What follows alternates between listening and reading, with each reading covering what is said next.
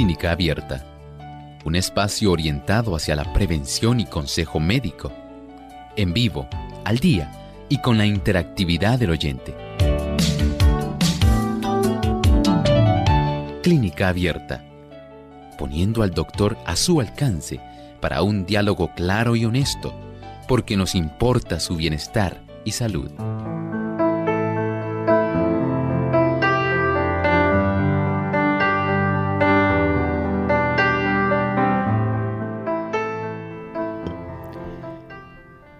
Llegado el momento para usted hacer su consulta en nuestro programa de clínica abierta, así que les invitamos a participar llamando a nuestras líneas telefónicas. En Puerto Rico localmente es el 787-303-0101. Para los Estados Unidos se pueden comunicar a través del 1866-920-9765 para llamadas internacionales libre de cargos, el 787 como código de entrada 282-5990 y 787-763-7100. También usted puede escribir su consulta a través de nuestro chat en la página web www.radiosol.org. En vivo durante esta hora estaremos recibiendo sus preguntas.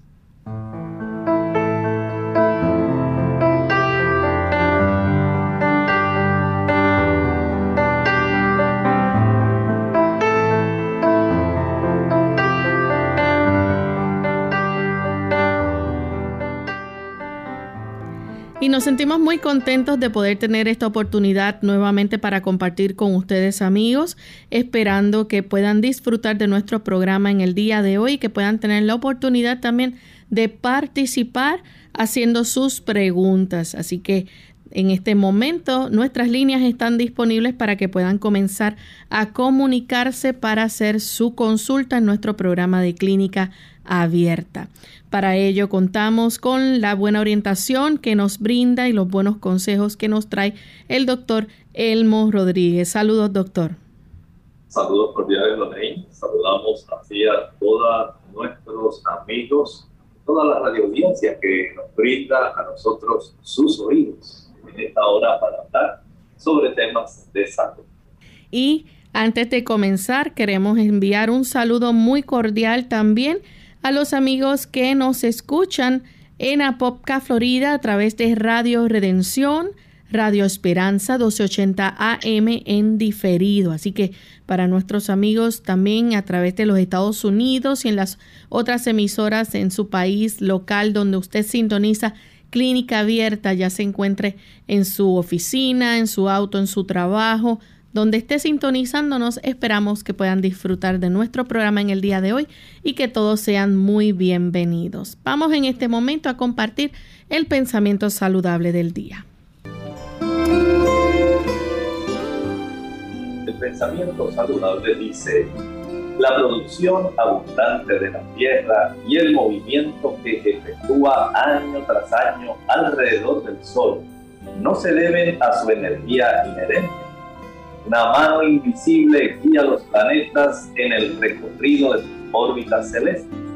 Una vida misteriosa satura toda la naturaleza una vida que sostiene los innumerables mundos que pueblan la inmensidad que habita en el minúsculo insecto que explota en el cefiro estival, que sostiene el vuelo de la golondrina y alimenta a los pichones de los cuervos que engrastan y que hace florecer el pimpollo y convierte en fruto las flores.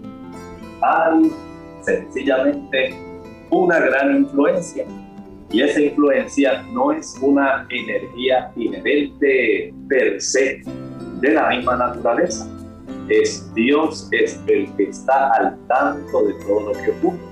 Él es el que provee la oportunidad para que todo lo que está a nuestro alrededor se desarrolle. Él supervisa de una manera personal, de una manera minuciosa, todo lo que ocurre en cada organismo constantemente.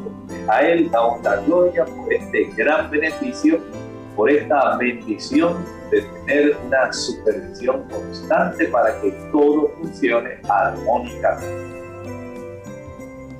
Bien, y con este pensamiento vamos entonces a dar inicio a nuestro programa en el día de hoy. Ya tenemos con nosotros en línea telefónica a Gladys. Ella se comunica de la República Dominicana. Gladys, bienvenida.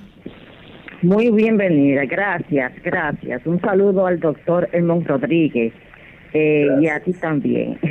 Gracias. sí, eh, yo quiero, yo quiero preguntarle al doctor, ¿cuáles son los beneficios del ácido graso DHA en las neuronas del cerebro, sobre todo en, las, en los neurotransmisores como la acetilcolina, y también cuáles son los alimentos que contribuyen al rendimiento de la acetilcolina. Gracias. ¿Cómo no? Muchas gracias. Sí, estos son eh, ácidos grasos muy importantes y eh, resulta que el DHA es útil para y necesario para el adulto, pero también es muy necesario para el embrión que está en desarrollo. Cuando una criaturita está siendo gestada, se necesita que la madre esté bien alimentada y pueda facilitar este tipo de ácido graso, que es muy importante en el desarrollo embrionario desde el punto de vista de la importancia que tiene la alimentación para el desarrollo de la acetilcolina, podemos decir que el aguacate es una de esas eh, diferentes tipos de productos que son necesarios. Asimismo, el camote o la batata dulce, el boniato, también resulta muy deseable. El consumo de las nueces, las de nogal, esas que se llaman walnuts, son muy adecuadas para ayudar en esto. El maní también resulta muy apropiado para tener una buena cantidad de acetilcolina que se pueda producir. Recuerden que la acetilcolina es el neurotransmisor motor de nuestra corteza cerebral. De ello depende que nosotros tengamos un buen recuerdo, un buen funcionamiento cerebral, ya que toda la actividad cortical de la corteza de nuestro cerebro depende de ese neurotransmisor que es el principal de esa corteza. Así que recae sobre él principalmente esa función tan importante de facilitar básicamente el que ocurran todos los relevos de los eh, diferentes tipos de núcleos que tenemos en la base del cerebro con las zonas corticales, tanto aferentes como eferentes, sensoriales como motoras, y, e incluso hasta las, el relevo que debe ocurrir hacia el cerebro, hacia el puente, hacia la región de la amígdala, al sistema reticular ascendente. Todas ellas son áreas que de una u otra forma tienen interconexión con la corteza cerebral y este neurotransmisor, la acetilcolina, resulta ser el primordial. Así que hay que comer más aguacate, maní, camote o batata y por supuesto tener una alimentación proteica especialmente proveniente de los, las legumbres, ya que los aminoácidos necesarios para ayudar a formar estos neurotransmisores y la lecitina, como usted estaba mencionando, pues resultan factores claves indispensables por lo tanto, a tener buena acetilcolina, porque la deficiencia de la acetilcolina generalmente es una de las razones primordiales para el desarrollo del Alzheimer. Tenemos entonces a Jason que llama de Aguadilla, Puerto Rico. Adelante, Jason. Sí, buenos días. Este, yo quiero consultar con el doctor porque yo tuve una anomalía de salud donde pues me detectaron un bloqueo nivel 2. Entonces, pues, me pusieron un marcapaso interior y me detectaron un pequeño coágulo en la aorta del lado derecho. Luego me, se me hinchó el, el brazo donde está el marcapaso y me detectaron que yo tenía unos coágulos. Bueno, yo quiero saber cómo, si eso representa un peligro de vida para mi salud o qué yo puedo hacer para que esas venas se limpien y evitar que ese coágulo siga creciendo y obstruya más la, más la vena aorta. Muchas gracias, muy interesante su planteamiento. Miren, hay situaciones que son, digamos, para pensar. Por un lado, la sangre puede estar en una situación donde se desarrollen, eh, digamos, factores de hipercoagulabilidad. Por ejemplo, una sangre espesa en una persona que no toma mucha agua, ahí tiene ya un factor que puede facilitar. También puede ocurrir en las personas que tienen niveles altos de triglicéridos, niveles elevados de colesterol, personas que tienen elevada la cifra de su glucosa sanguínea, personas que están deshidratadas.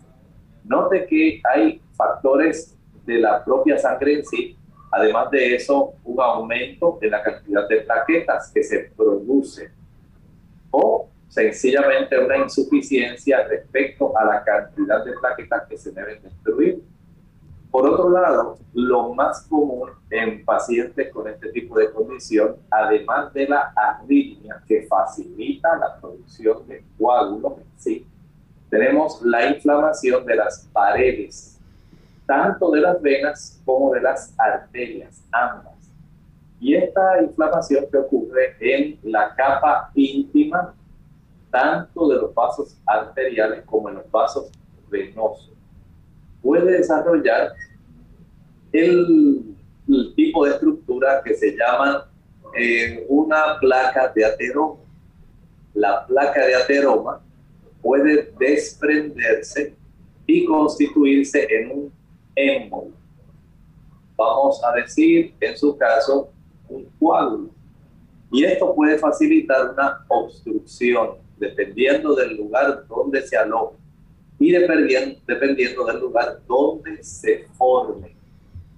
De ahí que si ocurre en los vasos venosos, conlleva un riesgo hacia ciertas estructuras. Si se desarrolla en los vasos arteriales, constituye el desarrollo de estos coágulos o émbolos, eh, puede complicar otras áreas. Depende de dónde se forman. Diciendo que usted tiene un un trastorno respecto a su ritmo cardíaco, es más común que sea, como usted estaba mencionando, en la aorta. Así que esto puede desarrollar más fácilmente alguna obstrucción a nivel distal, es decir, puede ocurrir tanto para las extremidades superiores, inferiores, brazos o pies, o sencillamente cabeza. Y entonces aquí estamos hablando de una situación complicada. Por lo tanto, asegúrese en que usted evita la inflamación de esa aorta. ¿Y cómo la evita? Primero, evita el consumo de productos animales. Los ácidos grasos contenidos de una manera abundante, especialmente el ácido araquidónico, dentro de la alimentación de origen animal, leche, mantequilla, queso, carne, huevo, yogur, van a facilitar que la abundancia de esos ácidos grasos puedan facilitar la inflamación del endotelio, de la capa interna de la aorta. El consumo de alcohol hace lo mismo. El consumo de café hace lo mismo. El consumo de frituras, aunque sean en aceite, hace lo mismo el que usted pueda también eh, utilizar eh, ciertos medicamentos que facilitan esa inflamación, hace lo mismo.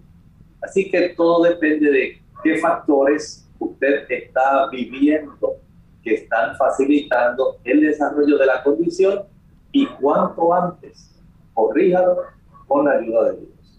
Hacemos nuestra primera pausa y al regreso continuaremos recibiendo más consultas. Pueden continuar llamando, nuestras líneas están disponibles para que puedan hacer sus consultas.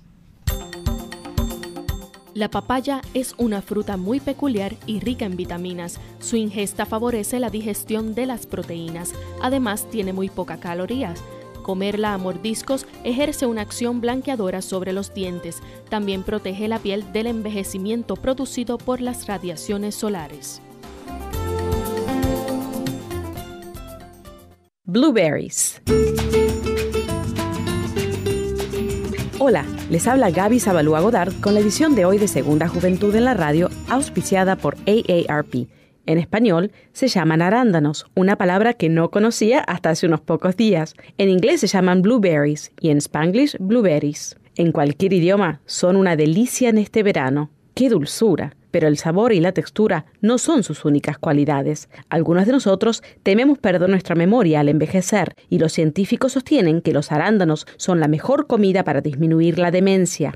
Investigadores que estudian las propiedades de los arándanos han descubierto que pueden contrarrestarse en alguna medida la pérdida de memoria y de movimiento que sobrevienen con el envejecimiento. Pero antes de correr a llenar tu boca, recuerda que todos los estudios hasta la fecha se han efectuado exclusivamente con ratas. Las ratas que comen blueberries han desarrollado más inteligencia y tienen más coordinación que las ratas que comen otros alimentos. Los científicos piensan que los pigmentos que le dan color a la fruta aumentan la fusión de las células del cerebro un científico del Instituto Nacional sobre el Envejecimiento manifiesta que comer muchos arándanos tiene sus beneficios, pero aclara que, por el momento, solo es una conjetura. ¿Y tú? ¿Planeas agregar arándanos a tu cereal, mantecado y hasta tu arroz con habichuelas?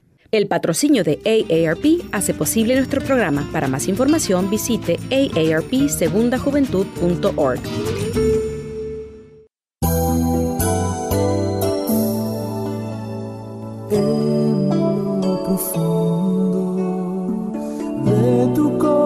corazón.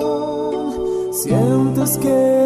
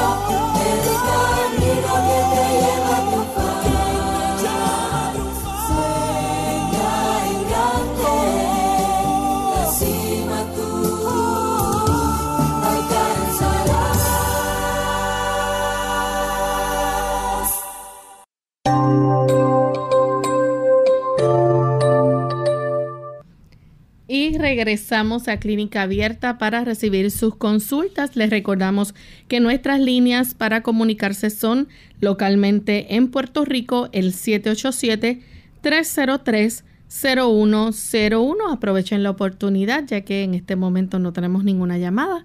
Así que el tiempo es para ustedes y queremos que puedan aprovecharlo. También para aquellos que se encuentran en los Estados Unidos pueden comunicarse a través del 1866-920-9765.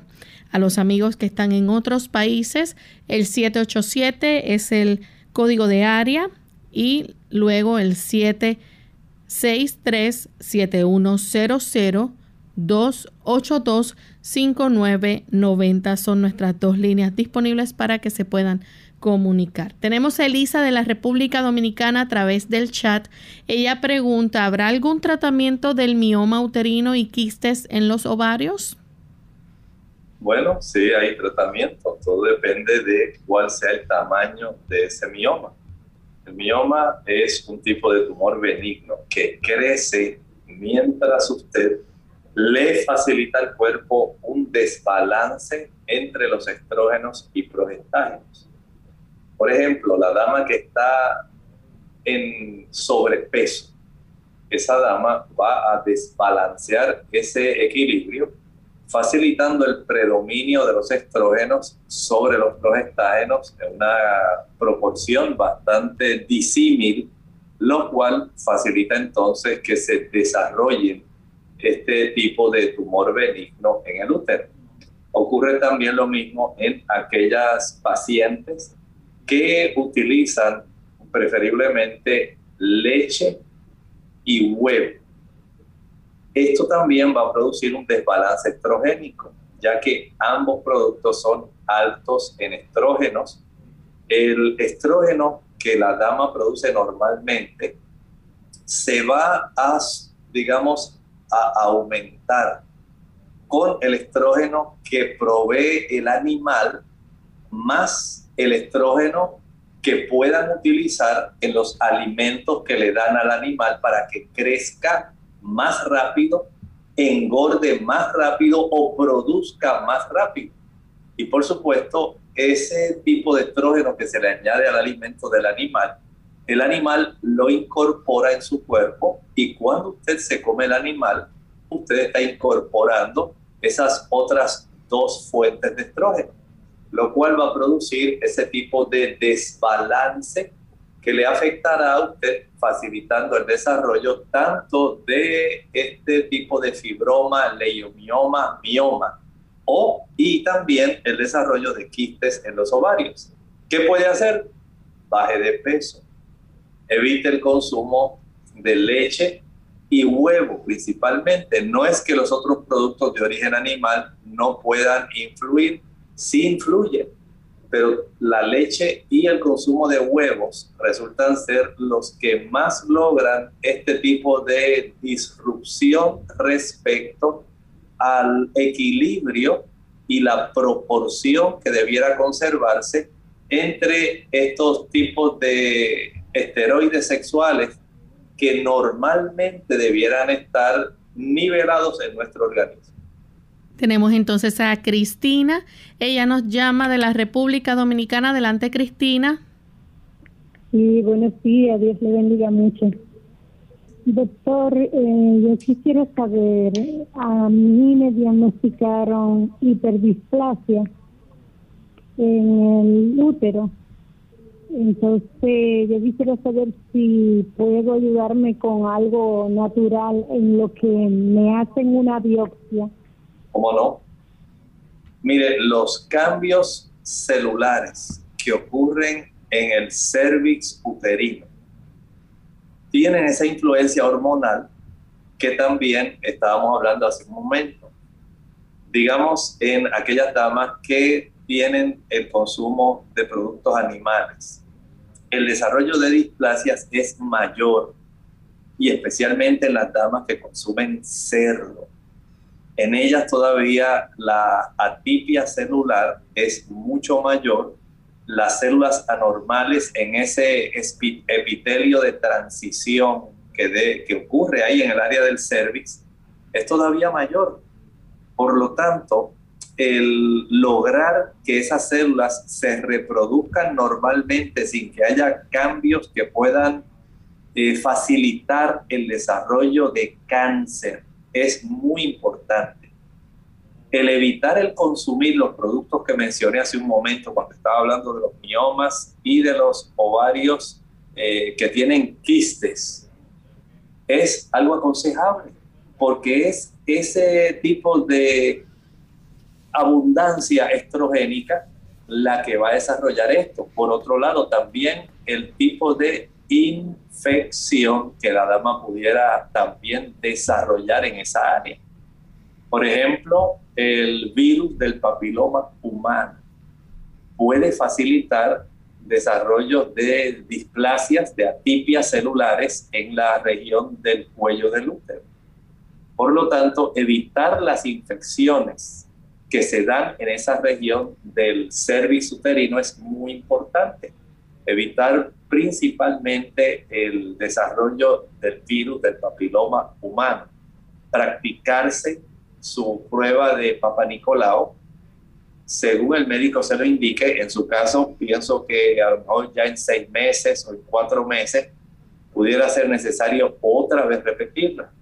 Evitar el consumo de café, evitar el consumo de chocolate, el consumo o el uso del tabaco, el uso del alcohol. Todos ellos son eh, productos que facilitan en las células de nuestro cuerpo el desarrollo de trastornos reproductivos en eh, el ciclo celular. Y entonces eso se va a manifestar, por ejemplo, cuando se hace este tipo de prueba de Papa Nicolau, donde se ordena un análisis de patología para ver si hay algún tipo de probable desarrollo de malignidad, que es lo que se está observando. El que la dama también, por ejemplo, pueda practicarse algunas duchas vaginales con el té de Golden Seed. Esto ayuda también en esa situación. Pero recuerde que si no deja de utilizar los productos que mencioné, la probabilidad de que se desarrolle un tipo de formación muy preocupante, entonces va a ser muy alta. Tenemos entonces a Elda que llama de la República Dominicana. Elda, bienvenida. Bien, gracias. Dios le bendiga a todos. ¿Cómo están ustedes? Muy Con bien. normalidad, sé que el Señor le va a cuidar. Tienen que bregar con gente. Que el Señor te- tenga protección de ustedes. Doctor, mi pregunta es para una persona que no vive aquí en, el país. Él se cayó de una segunda planta y hace un, un promedio de dos años. Y ese muchacho se pone de una manera grave. Cuando yo hablo con él, me apena. Él ha ido mucho a muchos médicos, pero creo que nunca se ha tratado con un médico naturalista. Yo quisiera, doctor, que usted me diga algo que él pueda usar o si tiene cura yendo a un médico naturalista, porque él como que se fracturó, creo que la cadera o los riñones, algo así. Yo sé que Dios lo ha usado a usted siempre, eh, me ha dado contesta muy eficaz, que Dios lo siga usando. Muchas gracias, doctor. Muchas gracias a usted por la pregunta. Mire, estos casos de politraumatizados y donde han sufrido este conjunto de daño en su cuerpo, puede tener eh, repercusiones muy serias. Porque si usted dice que él cayó y no solamente se fracturó esas áreas, sino que también afectó su cabeza, el traumatismo, no sabemos el grado de la lesión a nivel de la corteza o en las zonas más profundas del cerebro. Cómo esto haya facilitado, por ejemplo, el desarrollo de hemorragias intracraneales. Cuán rápidamente fue atendido el paciente, eh, cuán rápidamente se le drenó, digamos, el hematoma que se haya desarrollado qué áreas pudieron haber sido lesionadas severamente por el impacto que se recibió en esta área. Y todo esto es lo que va a determinar la envergadura del daño y el cuadro clínico subsiguiente que se desarrolla. Este tipo de pacientes debe ir al neurólogo, debe ir al médico internista, al fisiatra, son personas que actuando de una manera coordinada pueden ayudar a mejorar la situación de este paciente. Pero se requiere ese tipo de equipo interdisciplinario para poder ayudar a este paciente. Continuamos con Ibelis desde los Estados Unidos. Adelante, Ibelis, bienvenida. Sí, buenos días. Buen día. Eh, yo eh, le quiero hacer una pregunta, doctor. Lo que pasa es que la semana pasada yo le hice la pregunta y no pudo escuchar eh, el remedio que él me dio, porque yo llamo desde el teléfono, porque escucho la emisora en el teléfono y no sé que cuando cierran ya no pude escuchar lo que el doctor me dijo. Es que yo quisiera saber un remedio casero para subir los niveles de hierro, que los tengo muy bajitos. Cómo no, muchas gracias. Para subir los niveles de hierro, las fuentes más importantes desde el punto de vista eh, natural, vegetal, podemos decir que lo constituyen las espinacas, también la remolacha, el consumo de lentejas, el consumo de aguacate, el consumo de parcha, parchita, chinola, pasionaria también, ahí tiene otra rica fuente.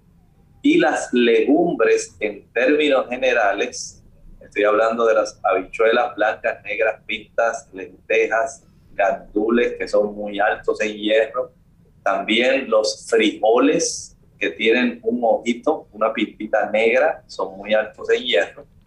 Básicamente esas fuentes son muy, muy adecuadas, pero recuerde que para nosotros poder absorber adecuadamente el hierro de esas fuentes, tenemos también que utilizar la vitamina C.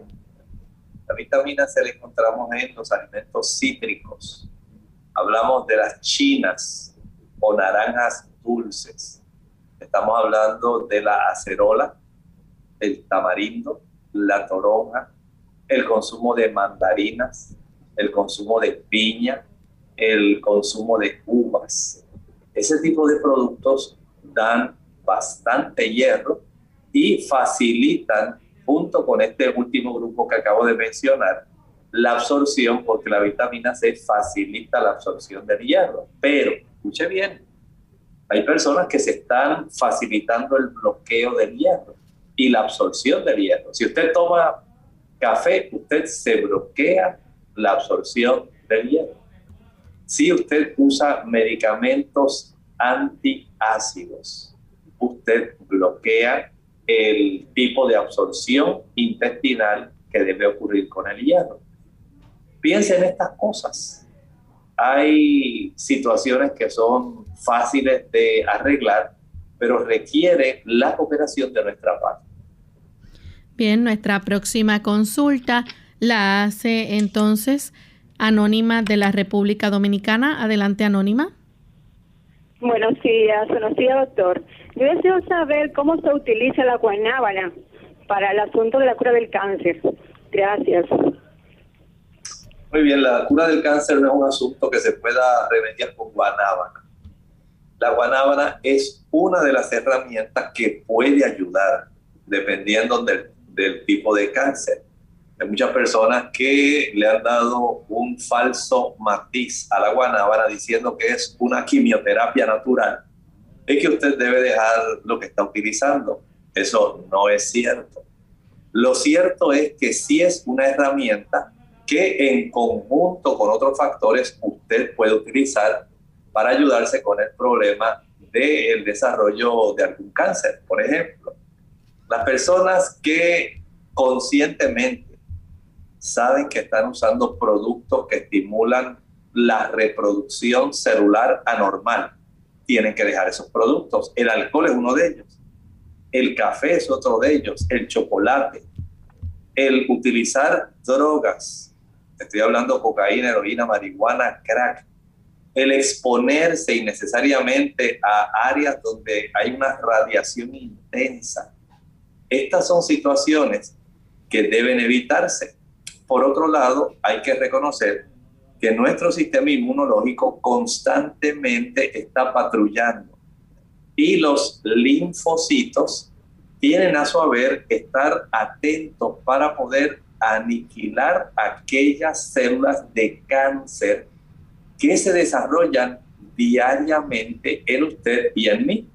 Pero si usted tiene un buen sistema inmunológico, el sistema inmunológico las destruye aún sin que usted se dé cuenta. Por supuesto, tener un buen sistema inmunológico requiere mucha cooperación.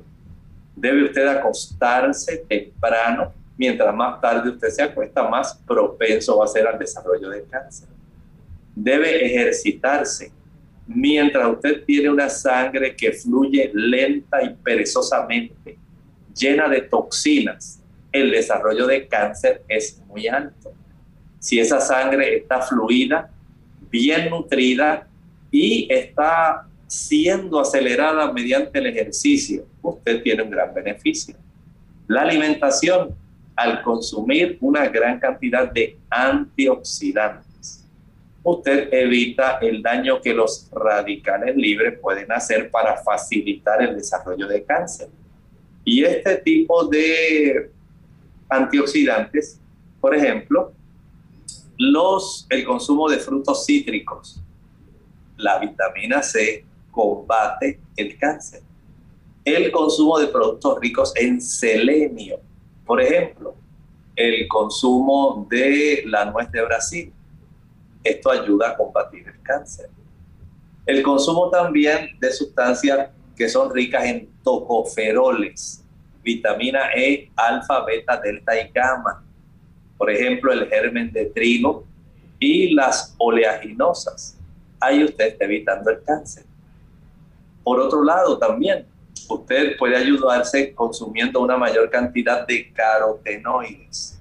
Los carotenoides son, digamos, pigmentos flavonoides que encontramos en la calabaza, en el mango, estamos en época de mango, en las zanahorias, en las espinacas, aunque son verdes, son ricas en este tipo de flavonoides, muy buenos. También podemos encontrarlas en los eh, pimientos y así por el estilo. La alimentación balanceada y que esté bien representada en la presencia de estos antioxidantes evita problemas de desarrollo de cáncer. Plantas para ayudar a combatir el cáncer. Número uno, recuerde que el ajo es muy bueno en eso. La guanábana es muy buena. El trébol rojo, red clover, muy adecuado. Hay otras plantas que también se usan, pero de una manera limitada y que tienen buen uso, por ejemplo, y buen efecto. El plántago mayor, el yantén, el anamú también, son plantas muy adecuadas que ayudan, la guanábana ayuda, pero si usted no toma la previsión de poder eh, enfocarse y conjugar estos factores que estoy mencionando, de tal manera que pueda tener un gran beneficio, entonces no va a haber una mejoría real. Recuerde que el Señor es el que sana, no son los productos. El Señor trabaja a través de los productos, pero es su mano la que interviene si nosotros le damos la oportunidad de poder incluir el conjunto de factores que mencioné para que él pueda entrar en el escenario de estas condiciones tan serias. Nos vamos a nuestra segunda y última pausa y cuando regresemos continuaremos con más de sus preguntas. El examen de un doctor en optometría incluye historial clínico y pruebas de agudeza visual, estudio del fondo de ojo, medida objetiva de la vista, prueba de glaucoma, examen externo de los ojos, medida de balance muscular, capacidad de enfoque, medida de la curvatura del ojo, refracción. Papá, lee con tu hijo relatos bíblicos acerca del amor de Dios. Háblale de cómo Dios mostró su amor a su pueblo en la historia. Menciona con frecuencia cómo Dios ha mostrado su amor para con tu familia. Bendiciones, paz, alegría, ayuda en la dificultad.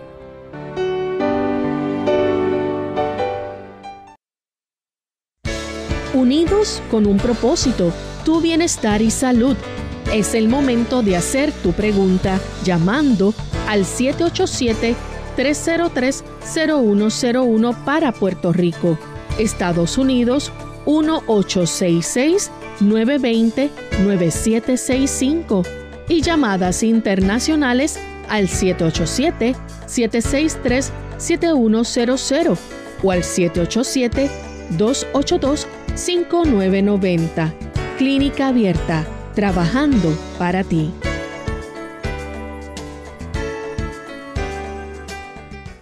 Clínica Abierta. Estamos de vuelta en Clínica Abierta, amigos, y continuamos recibiendo sus consultas. En esta ocasión, desde San Lorenzo se comunica Marilú. Adelante, Marilú. Hola, saludos. Eh, Bienvenida. últimamente llevo como sintiéndome bien agotada, bien. bien. Para mí fue desde que me puse la famosa vacuna. Este, a nivel de que los, la, tuve que ir a sala de emergencia después de unos mareos y de varios días sintiéndome así. Y me indicaron que tenía bradicardia, este, los pulsos en 43, 45 y lo más alto regularmente, diariamente, 60. Eh, para ver qué puedo hacer o qué me pueden aconsejar. Muchas gracias. Mire, sencillamente en este tipo de situación, si persiste, sería muy adecuado que visitara al cardiólogo, porque sí, hay personas que están teniendo algunas manifestaciones de, de complejidad. Precisamente esta mañana, estaba leyendo una que se está observando ahora y se está haciendo notar eh, por lo parte de los especialistas en los Estados Unidos y en otras partes del mundo, especialmente en adultos jóvenes que se la están administrando entre los 16 y los 30 años. Y se ha observado inflamación de la parte interna del corazón, el miocardio, al igual que inflamación de la capa externa del corazón, la envoltura que lo cubre, el pericardio. No es que esto ocurra en todas las eh, adultos jóvenes o jóvenes que será administrado, pero sí está preocupando porque se está notando un alza en la frecuencia de desarrollo inflamatorio en miocardio y en pericardio en estas personas. En su caso, siendo que tiene esta situación, eh, entiendo, por un lado, usted puede consumir un poco de agua de limón. Prepare para un litro de agua, exprima un limón grande, amarillo. Trate de utilizar ese jugo durante el día. Un litro son cuatro tazas de ocho onzas. Tal forma que un limón grande, amarillo, que tenga mucho jugo, puede entonces disolver eh, una buena cantidad de sustancias. Recuerden que el limón, además de vitamina C, contiene bioflavonoides que son muy adecuados. En la vitamina C principalmente va a ayudarnos para dar un aumento en la capacidad de interferón. También va a tener el beneficio de interactuar junto con los flavonoides para potenciar el efecto de esa vitamina C. Esto es eh, básicamente algo muy simple que se puede hacer con usted, pero de persistir el problema, necesita ir al cardiólogo. Tenemos entonces en línea telefónica a una anónima que llama desde Mayagüez, Puerto Rico. Adelante, anónima. Sí, bienvenida. Pues, para la caída de Anónima, casi no le entendemos su consulta para la caída de... El cabello. Del cabello. Ok. ¿Cómo no? Vamos a ayudarla. Verifique primero cómo está su nivel de hemoglobina. Aquí tiene una causa muy frecuente las damas con hemoglobina baja. Es más fácilmente que se le caiga el cabello. También aquellas damas que ya entraron en la menopausia la insuficiencia de estrógenos debilita la raíz del folículo piloso, por lo cual esta dama se ve más propensa a perder cabello más rápidamente, mucho más de 50 hebras de cabello al día. Y esto pues ya nos dice que hay un problema donde va a seguir prácticamente perdiendo ese cabello. La desnutrición, ahí tiene otra causa de eh, caída del cabello. Si usted no se alimenta adecuadamente, especialmente con la cantidad de proteína que necesita, la proteína es la forma que tiene nuestro cuerpo de producir estructuras para la reproducción. La queratina, que compone principalmente la hebra del cabello, es muy importante y se obtiene de los aminoácidos que están en las habichuelas blancas, negras, pistas rojas, lentejas, garbanzos, cangules. Ahí hay mucha cantidad. También se encuentra en los cereales integrales. Hablamos de arroz integral, trigo integral, avena integral, millo, cebada, centeno, quinoa. Pero también se encuentra en las oleaginosas. Estamos hablando del maní, el coco, el ajonjolí, las almendras, las nueces, las avellanas, las semillas de calabaza, las de girasol, las pacanas, el pistacho. Ahí tiene una diversidad. Una alimentación bien equilibrada ayuda en ese aspecto. También, aunque usted tenga todos esos factores a su favor, pero si usted no se ejercita, si usted no facilita que llegue una buena cantidad de sangre, bien oxigenada y bien nutrida, a darle alimento a la raíz del pelo, el pelo se va a caer. Y por otro lado, hay un factor hereditario, factores de herencia, donde en algunas damas hay un predominio de andrógenos que son hormonas predominantemente masculinas, pero que también las damas producen cierta cantidad. Y puede esto facilitar el tipo de caída del cabello. Las preocupaciones, la ansiedad principalmente crónica, facilita la caída del cabello porque contrae el músculo del cuero cabelludo, eh, básicamente ahorcando los pequeños vasitos que nutren el folículo del pelo. La insuficiencia de sílice, la insuficiencia de vitaminas del grupo B. Esto también puede colaborar con la caída del cabello. Y por supuesto, usted debe comprender que el uso, por ejemplo, de los alisados, la plancha, el blower ese exceso, digamos, de productos químicos o calor puede también facilitar este tipo de situación. Y entre otras cosas, como si algo faltara, también hay ciertos medicamentos que facilitan la caída del cabello como efecto secundario. Nuestra siguiente consulta la hace Manuel de la República Dominicana. Adelante, Manuel. Sí, buenos días. Dios les bendiga mucho. Eh, doctor, mi consulta es, yo tengo 39 años y me da poco sueño. Ya he ido, de mi médica naturista. Manuel, casi no le escuchamos su consulta. Si puede conseguir mejor señal para comunicarse, pues podremos entonces ayudarlo.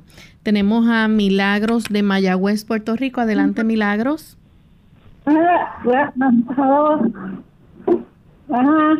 Escuchamos Milagros. Adelante con la pregunta. Yo quiero algo, un remedio para el dolor de las, las articulaciones. Muchas gracias, Milagro. Bueno, sabemos que las articulaciones generalmente pueden estar doliendo porque se desarrollan procesos inflamatorios como por ejemplo ocurre en la artritis reumatoidea como ocurre también en el lupus, ocurre también algún daño y dolor a consecuencia de la osteoartritis. Los traumatismos pueden facilitar esto. La inflamación de la cápsula articular, la inflamación de tendones que estén ahí cercanos a la articulación. También la inflamación de ciertos ligamentos Vea que hay una diversidad de causas. ¿Cuál de ellas es la que a usted le está facilitando el problema? Eso es lo que hay que indagar. También es eh, conveniente si usted pudiera sacarse una radiografía, especialmente de aquellas articulaciones que más le molestan. Esto puede ayudar a saber cómo está la proteína C reactiva, esto le da una idea al médico de cuánto es el grado de inflamación que usted tiene.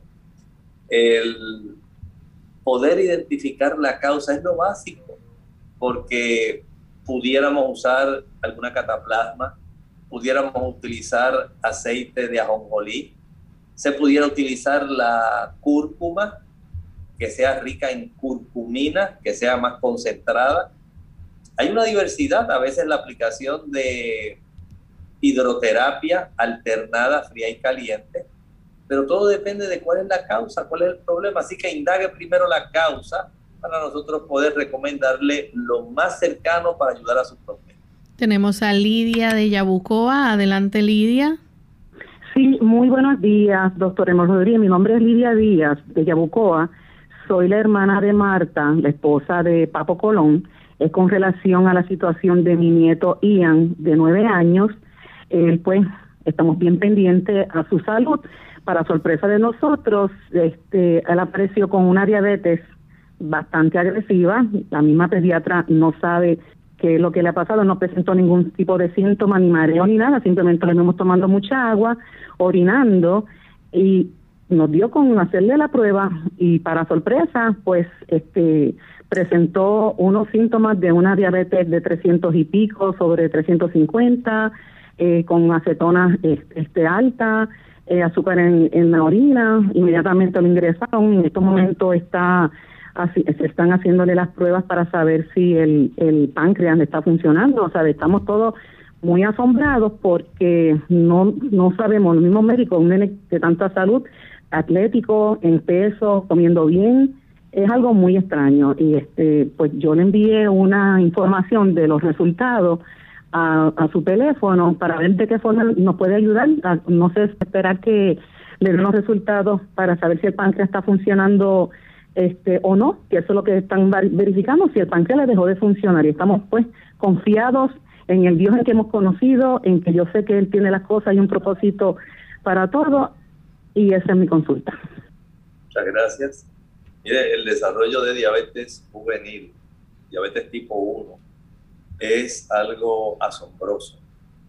Hace algunos años atrás leí y lo he podido ver en otros estudios cómo se ha relacionado el desarrollo de esta diabetes con el daño que el sistema inmunológico del niño puede proveerle, lamentablemente, puede afectar al páncreas, a esas células beta de los islotes de Langerhans, en aquellos niños que utilizan bastante los lácteos, leche, mantequilla y queso esto despierta un tipo de respuesta autoinmune que afecta el páncreas. Eso fue lo que leí hace algunos años y lo he visto ya eh, en otros lugares.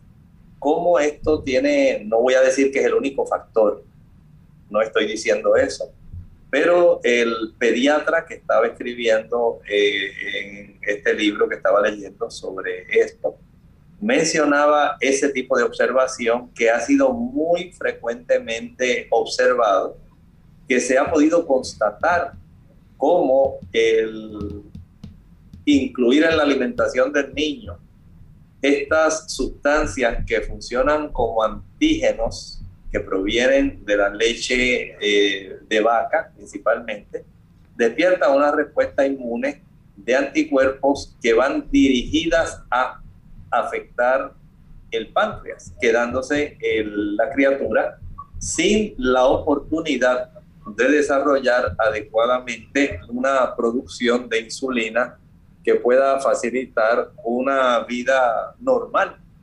Así que desde ese punto de vista, él sencillamente, eh, por ahora, va a tener que utilizar insulina si es que no hay una producción adecuada de insulina porque se haya afectado el páncreas para poder controlar esos niveles de azúcar porque la cetoacidosis es común en este tipo de pacientes, es un tipo de situación eh, que requiere una celeridad, trabajar rápidamente con este niño porque se descompensan con mucha frecuencia.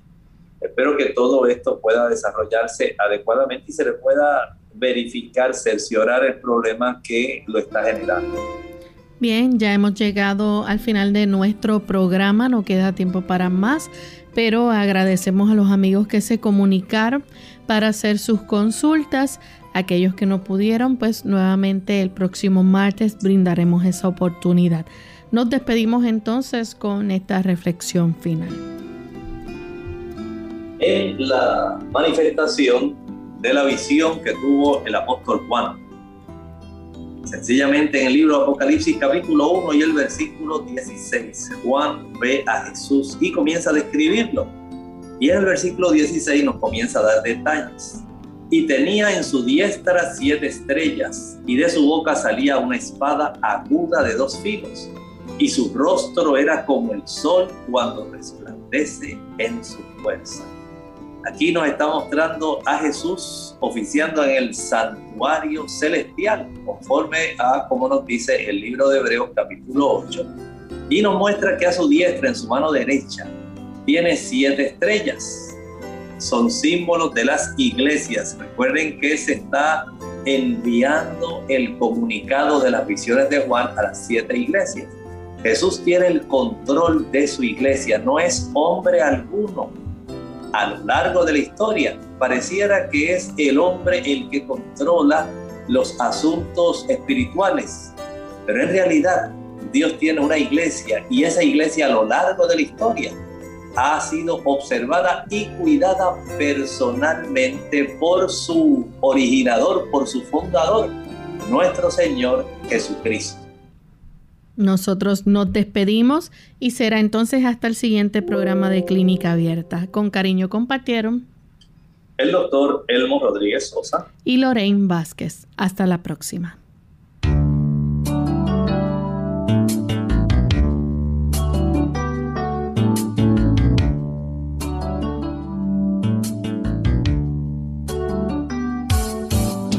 Clínica Abierta. No es nuestra intención sustituir el diagnóstico médico. Antes de poner en práctica cualquier consejo brindado en este programa, usted debe consultar con su médico. Hasta la próxima.